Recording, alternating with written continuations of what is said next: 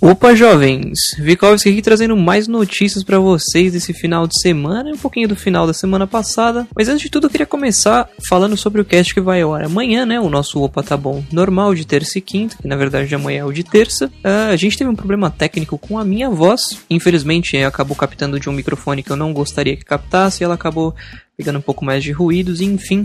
Posso garantir para vocês que isso não irá se repetir.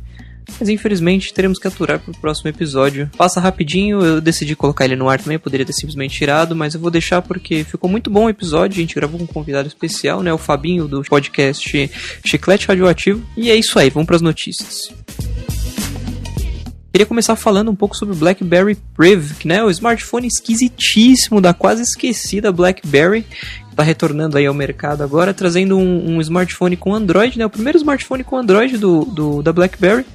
Ele vai ter um processador Snapdragon 808, uma tela curvada de 5,4 polegadas, polegadas e a bateria de estrondosos 3.410 mAh. Cara, isso é assim de bater palma pro BlackBerry. Parabéns que eles conseguiram encaixar isso nesse celular. Ele entrou em pré-venda nos Estados Unidos pelo preço de 700 dólares, né? Achei assim um preço legal pela marca. Eles sempre fizeram aparelhos de muitíssima qualidade, sempre tudo muito premium, né? O destaque pro aparelho é o teclado físico que eles encaixaram. Apesar de ele ter uma tela de 5,4 polegadas, eles colocaram um, um teclado QWERTY, né? Físico, daquele estilo slide. O que fazia muito tempo que a gente não via e eu não imaginava que eles pudessem lançar algo assim ainda. Eu acho que teclado físico caiu em desuso já.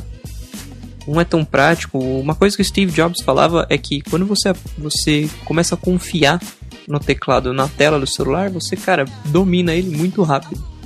Mas é isso aí, vamos ver o que, que vai virar esse BlackBerry. Como segundo tópico, é, a gente tem visto aí muitas pessoas reclamando que o aplicativo do Facebook estava consumindo muita bateria no iOS. Foi, foi liberado um artigo em alguns sites famosos aí de notícias falando que na verdade sim, o Facebook de fato estava gastando mais bateria dos, dos iPhones e iPads e, e iPods, enfim. Inclusive ao longo dos anos, né? Eu, eu venho falando que, porra, o, o fato de eu não ter Facebook de eu não ter uma conta no Facebook ajudou muito na bateria dos meus celulares. Eu nunca achei muito ruim a bateria do iPhone, apesar de que todo mundo fala, porque todo mundo tem Facebook, né? Eu não tenho. Mas que esse era um dos motivos de eu não, de eu não ter Facebook, inclusive. Um dos, né? Não, vou dizer que é o principal, é um dos. O fato da, do Facebook fazer gastar muita bateria do celular. Mas enfim, isso foi descoberto por Matt Gilligan, né? O CEO da Circa, que é um aplicativo de notícias famoso por sinal.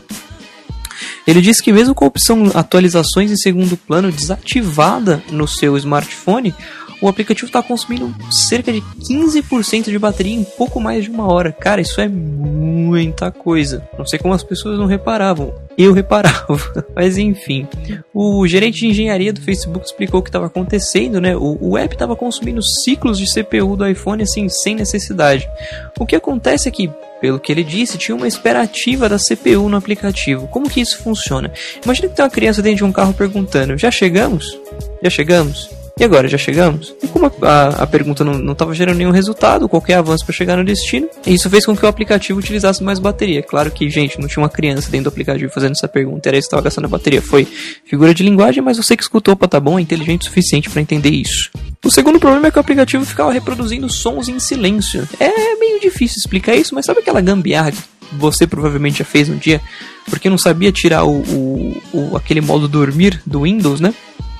Que aí você deixava uma música tocando no mudo no seu Windows Media Player, que assim o computador não dormia, e você podia deixar aquele seu torrent baixando de madrugada. É basicamente isso que o aplicativo do Facebook fazia.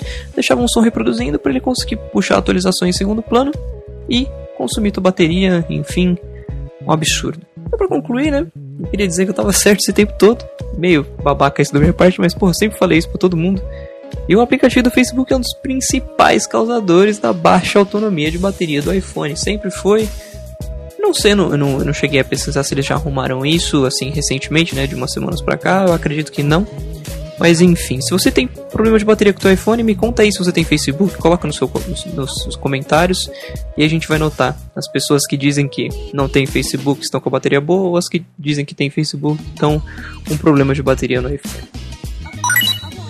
E para finalizar, eu queria falar um pouco do Popcorn Time que está fora do ar. Não sei se, é vocês perceberam, se vocês usam o Popcorn Time, mas todos os desenvolvedores do Popcorn Time resolveram tirar ele do ar e acabaram perdendo o domínio popcorntime.io. O principal desenvolvedor do Popcorn Time diz que fechou de vez os servidores do programa. Isso é um pouquinho triste porque, né, o Popcorn Time era bem legal. Mas em resumo, agora eles estão trabalhando num projeto chamado Butter, que é muito parecido com Popcorn Time. Tá? Ok, né? A gente tá sem Popcorn Time, mas daqui a pouco vai chegar o Popcorn Time do meu desenvolvedor, enfim. Só que sem o nome, é claro.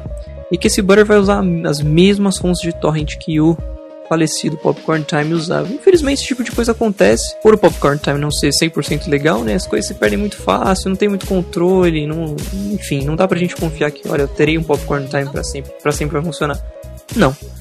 As até, até mesmo as coisas legais não funcionam dessa forma, imagina um piratinha assim. Mas é isso aí, meus caros. Eu vou ficando por aqui. Lembra de seguir a gente no Twitter, deixar uma avaliação pra gente no iTunes. E é isso, fica combinado assim então? Beijo do Gordon. Uh.